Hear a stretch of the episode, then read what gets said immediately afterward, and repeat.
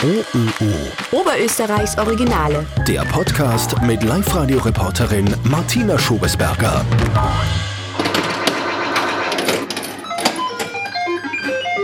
Wenn man in die Werkstatt von Michael Holly aus Wachsenberg geht, dann blinkt und leuchtet gleich mal alles, weil du hast eine riesige Leidenschaft.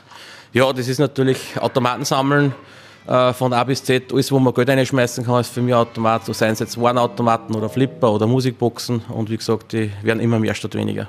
Wie viel hast du schon in deiner Werkstatt stehen? Also in der Werkstatt stehen äh, ja, ein paar hundert, aber insgesamt sind es eher, ich schätze mal tausend, was irgendwo in die ganzen Lager umeinander stehen, wo ich aber gar nicht den Platz dafür habe, dass ich alles aufstehen kann. Leider. Äh, was ist denn da jetzt der größte Schatz? Äh, boah, der größte Schatz kann ich jetzt gar nicht sagen. Da gibt es einfach zu viel, was mir richtig am Herzen liegen. Die Flipper ist jetzt der Empire Strikes Back von Henkin. Das ist eigentlich jetzt mein Lieblingsflipper. Äh, den habe ich noch gar nicht so lang und, und, und ja, ist, ist, ist ein Highlight, weil es nur 350 Stück gem- gemacht haben weltweit und vermutlich der einzige, was in Österreich zum Sehen ist, beziehungsweise sogar in ganz Europa zum Sehen ist.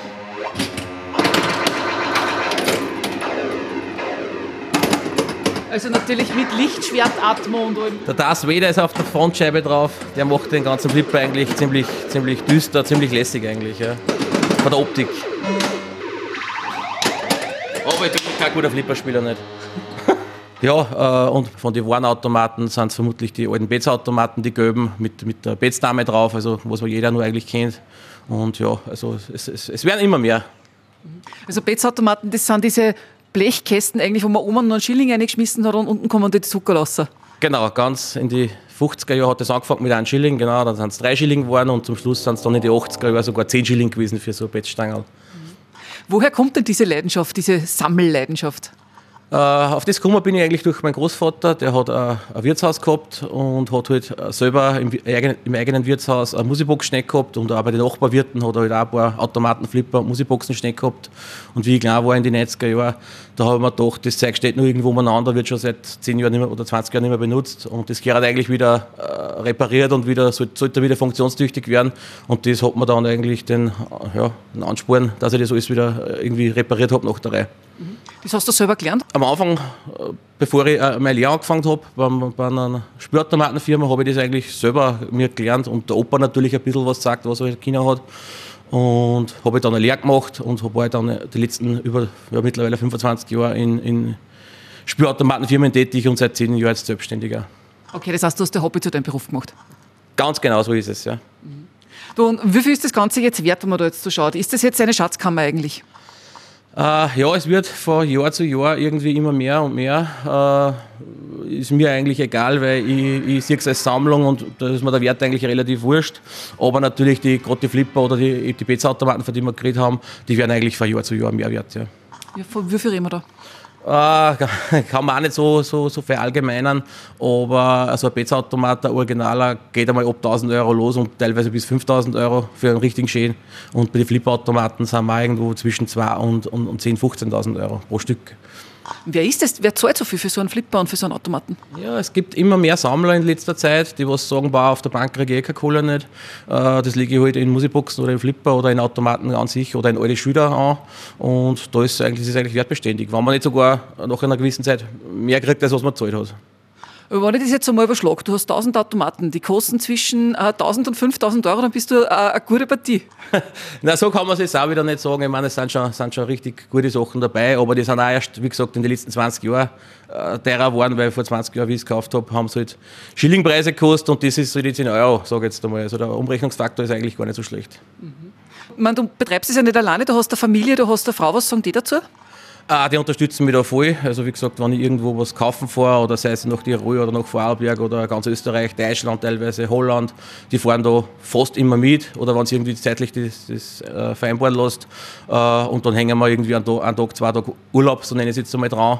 Und das taugt uns eigentlich alle miteinander. Jetzt gibt es ja bei eigentlich fast jeder Art von Sammelleidenschaft auch so Conventions und so, wo sich halt so die richtig Hardcore-Fans treffen. Gibt es das da auch? Es gibt einen großen, einen großen Sammler, äh, Sammlermarkt in Holland immer, der ist zweimal im Jahr, also einmal im Mai, einmal im Oktober. Und da fahre ich jetzt eigentlich auch schon seit fast 20 Jahren immer hin, regelmäßig, wo ich aber zum Kaufen hinfahre, also zum Verkaufen nicht, sondern eher zum Einkaufen. Also die Holländer holen das eigentlich von Amerika rum und verkaufen es dann in ganz Europa eigentlich. Also die ganzen Europäer fahren dort nach Holland und, und holen sich dann die Musikboxen, Flipper, Schallplatten, Schilder und so weiter. Mhm. Wie viel wärst du maximal bereit zu zahlen für so einen Flipper, für so einen Automaten?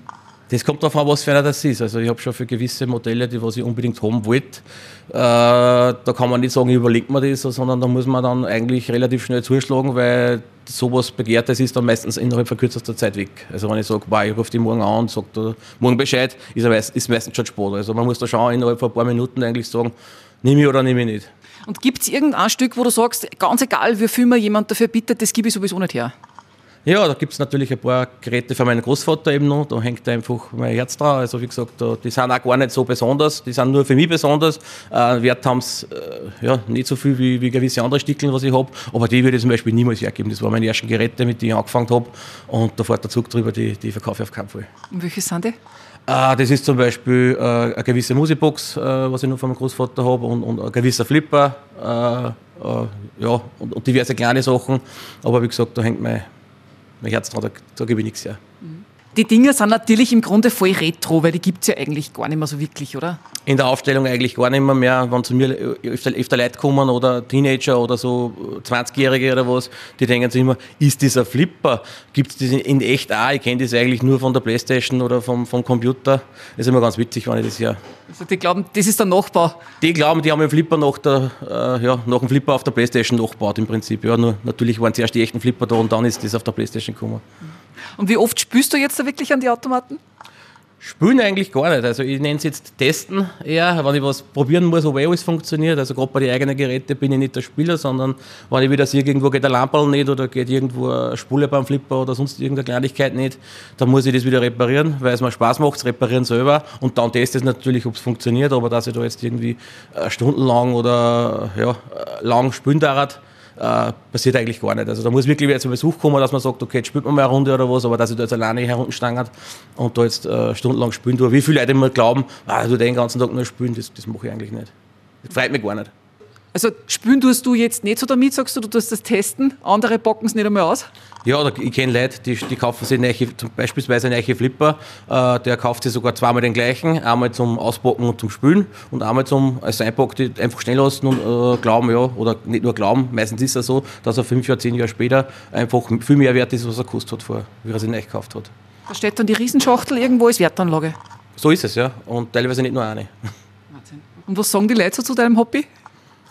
Ja, früher war es ganz komisch. Das war der, da war halt der Typ mit den Automaten. Äh, da haben wir alle ein bisschen belächelt und mittlerweile denken sie sich, boah, eigentlich cool, was er gemacht hat.